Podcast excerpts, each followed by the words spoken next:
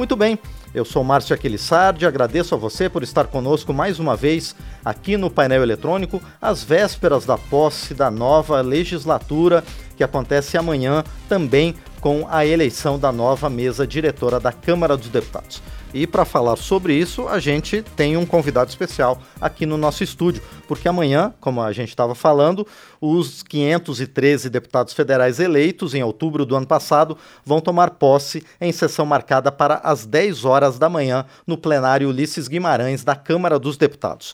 E depois da posse, à tarde, os novos deputados vão eleger a mesa diretora da casa para os próximos dois anos, ou seja, para esse biênio 2023-2024. Esses eventos costumam despertar bastante interesse do cidadão brasileiro e para que a gente possa entender um pouquinho mais sobre as regras regimentais tanto da posse como da eleição da mesa, a gente vai conversar agora então com o consultor legislativo da Câmara dos Deputados, Léo Van Holt. Léo, bom dia, obrigado por estar aqui no painel eletrônico. Bom dia, Márcio, é um prazer estar aqui. Bom dia aos ouvintes. Obrigado, Léo. Bom, quem é que vai assumir a direção da mesa? A gente tem um presidente, que é o presidente Arthur Lira, mas é ele que vai assumir a direção da mesa e dirigir a sessão de posse dos deputados? Isso, uh, Márcio, nós temos uh, no regimento a ideia de que nós temos duas sessões preparatórias antes do início dos trabalhos legislativos no dia 2 de fevereiro. Na primeira sessão preparatória, nós temos a previsão da posse dos 513 deputados e o regimento uh, determina que, se reeleito, o presidente assume os trabalhos da posse e faz então a condução da sessão de posse dos 513 deputados, convidando quatro secretários uh, para compor a mesa e auxiliá-lo nesse trabalho. E, e Léo, se o presidente não fosse reeleito, é, sim. Aí ele seria... teve uma votação absurda lá, lá em Alagoas, mas claro. se por acaso ele não fosse é. reeleito. Aí, Márcio, nós temos uma regra da senioridade, que é muito importante nas casas legislativas, que no caso da Câmara seria o deputado mais idoso dentre os de maior número de legislaturas. Então, é, nós teríamos essa regra regimental sendo aplicada caso o presidente não fosse reeleito. Perfeito. Bom, e Vai acontecer a mesma coisa depois na segunda das sessões que você falou, Léo? Na sessão de votação? Isso, porque aí o regimento diz que, uh, na medida do possível, a mesa da sessão anterior preside o trabalho, os trabalhos das eleições. Então, a, a mesa presidida uh, pelo atual presidente Arthur Lira será, é, então, a, a, a, que, a que cuidou dos trabalhos da posse, será que cuidará dos trabalhos da eleição da mesa diretora. Não tem nenhum impedimento pelo fato dele ser candidato? Olha, Márcio, a. É, a regra é que o próprio presidente tenha essa condução. Já houve presidentes que uh, entregaram essa presidência para o, uh, o primeiro vice, mas não há qualquer impedimento regimental, até porque tem regras muito objetivas, Márcio. Uh, é uma espécie de mini eleição, com o prazo para que os blocos sejam formados, um prazo definido para que os blocos escolham e um prazo também para é, essa definição do registro das candidaturas. Então, com essa sequência de três atos, a eleição em si ela é uma eleição muito protocolar em que, na verdade, o presidente uh, atua é, basicamente para conduzir a, a, durante a sessão uh, os votos dos, uh, dos deputados que votarão em 11 cargos ao mesmo tempo. Tá? É, no presidente, dois vice-presidentes, quatro secretários, nos quatro suplentes de secretário, totalizando os 11 cargos, e esses cargos então serão feitos a, a, eleição num mesmo momento, para depois nós termos a apuração primeiro do cargo de presidente e depois a apuração dos demais cargos. E, e Léo, você falou que o presidente ele vai é, convidar quatro deputados né, para uhum. serem os secretários. Há alguma regra para isso? É, geralmente pede-se que sejam de partidos distintos para que se tenha uma pluralidade nesta, é, nesta mesa que vai conduzir tanto a posse quanto a eleição. Ah, perfeito. Bom, e o que, que acontece na sessão de posse dos deputados? Quais são os ritos que acontecem ao longo da sessão? Perfeito. Primeiro, Márcio, é importante que haja o reconhecimento uh, dos diplomas expedidos pela Justiça Eleitoral uh, como uma curiosidade, Márcio. Antes da, da própria criação da justiça eleitoral, a mesa diretora tinha uma função, por exemplo, na República Velha, de atestar a veracidade dos diplomas, algo que não acontece mais, porque há uma simples entrega desse diploma para é, a mesa diretora, que então recolhe e, com todos os requisitos uh, de entrega de documentos, como por exemplo de que, o, de, de que o, o, o, deputado empossando ele não incorre em nenhum dos impedimentos do artigo 54 da Constituição Federal. Então, entregues todos esses documentos, é feita a leitura de todos os nomes parlamentares. Essa relação é muito importante, uh, Márcio, porque ela traz a base do que será a, a, composição dos 513, ela é ordenada numa sequência de norte a sul das capitais do Brasil, então começando lá por Boa Vista, em Roraima, né, passando por todas as outras capitais até o sul do Brasil, e nós temos essa relação também por ordem alfabética dentro de cada estado, e sedimentada essa relação, que será dos 513 deputados, cujo diploma e todos os documentos foram entregues com seus nomes parlamentares, feita e consolidada essa lista, então passa-se a importante solenidade da, do juramento. Né? Um juramento, e, e, e lembrando que não, não pode haver qualquer modificação neste rito que é muito rígido e é um juramento semelhante ao que o presidente da República faz e que eu poderia ler aqui. Por né? favor, eu ia pedir isso mesmo, Léo. Ótimo. É, o juramento consiste na seguinte declaração: prometo manter, defender e cumprir a Constituição, observar as leis, promover o bem geral do povo brasileiro e sustentar a união, a integridade e a independência do Brasil. Depois desse compromisso, é, é feita a chamada e cada deputado, de pé, ratifica essa declaração, dizendo assim o prometo, permanecendo os demais sentados em silêncio. Agora, Léo, sempre foi assim? Eu sei que você fez um estudo sobre historicamente como é que se davam as posses aqui é. na Câmara dos Deputados. Foi assim sempre, Léo? Não, não, Márcio. Na verdade, nós temos um parlamento que remonta a 1826. Estamos na 57ª legislatura.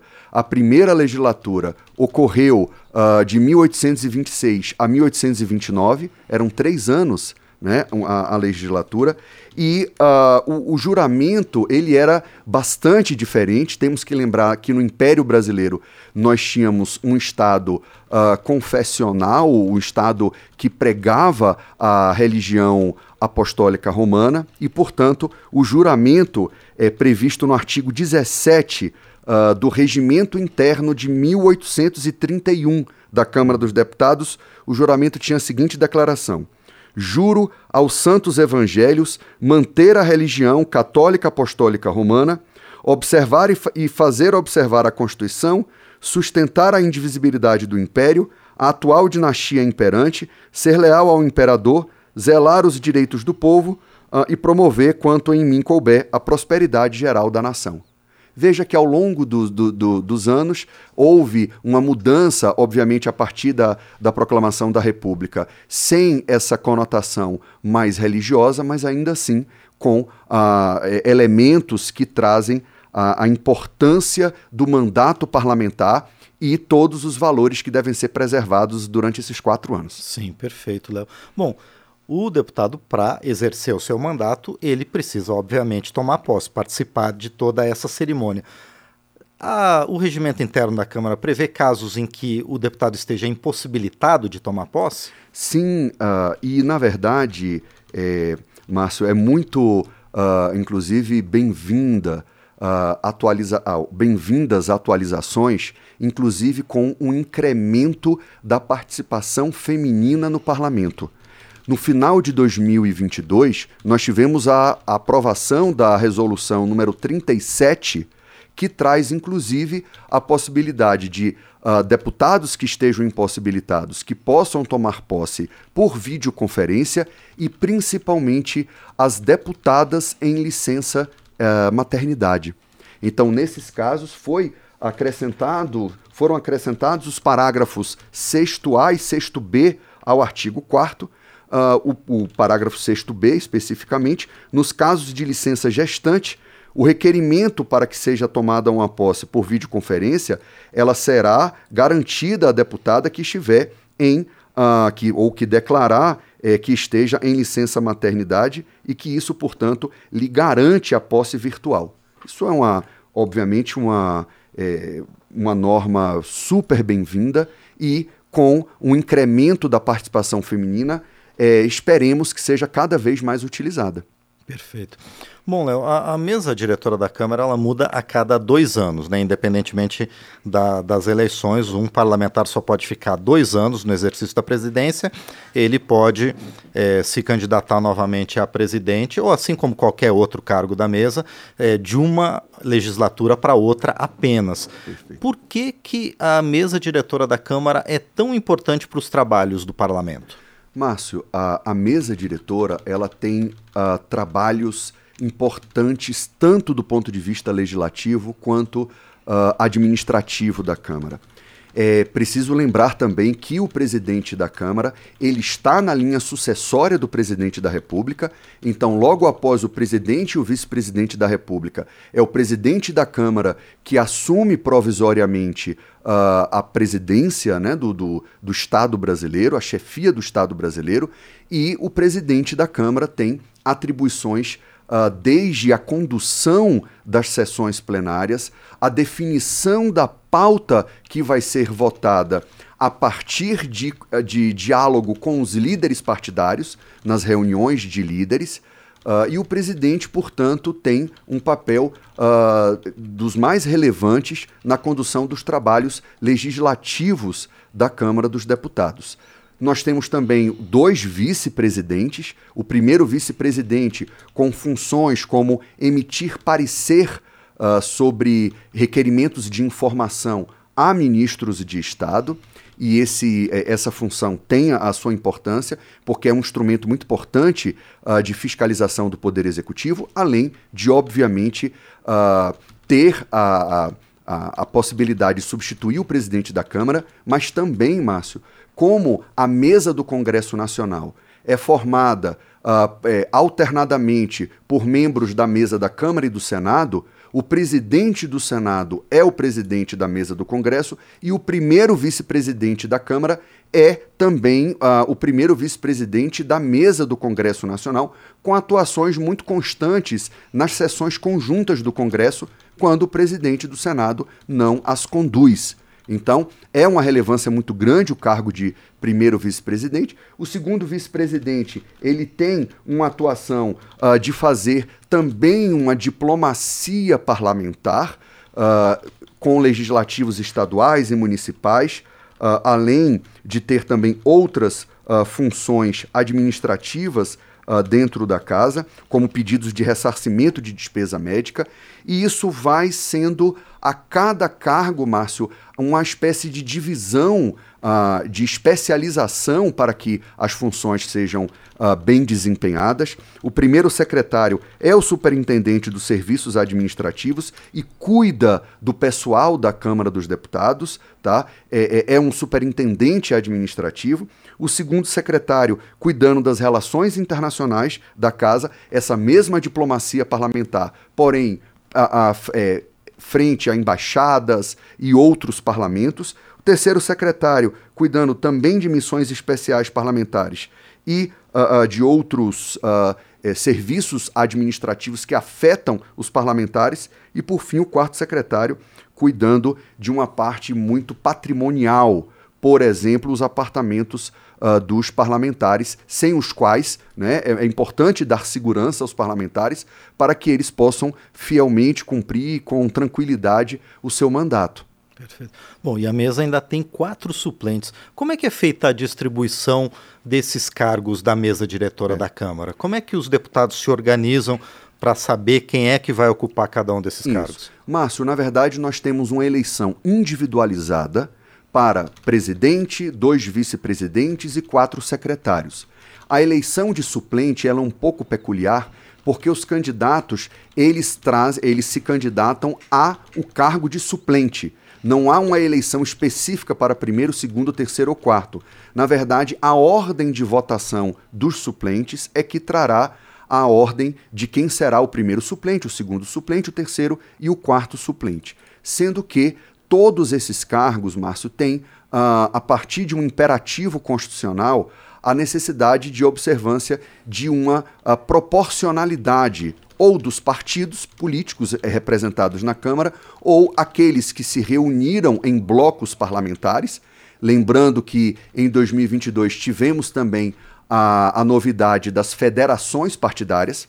Nós temos a, três federações partidárias, o PT, o PV e o PCdoB, o Rede a, com a, o PSOL e o Cidadania com o PSDB. Essas federações funcionam aqui dentro da casa como um partido e, portanto, as federações ou os partidos poderão se juntar em blocos e a partir daí você vai ter uma definição de quais partidos ou blocos terão direito a quais cargos a partir ou de um acordo entre eles ou da maior para menor representação.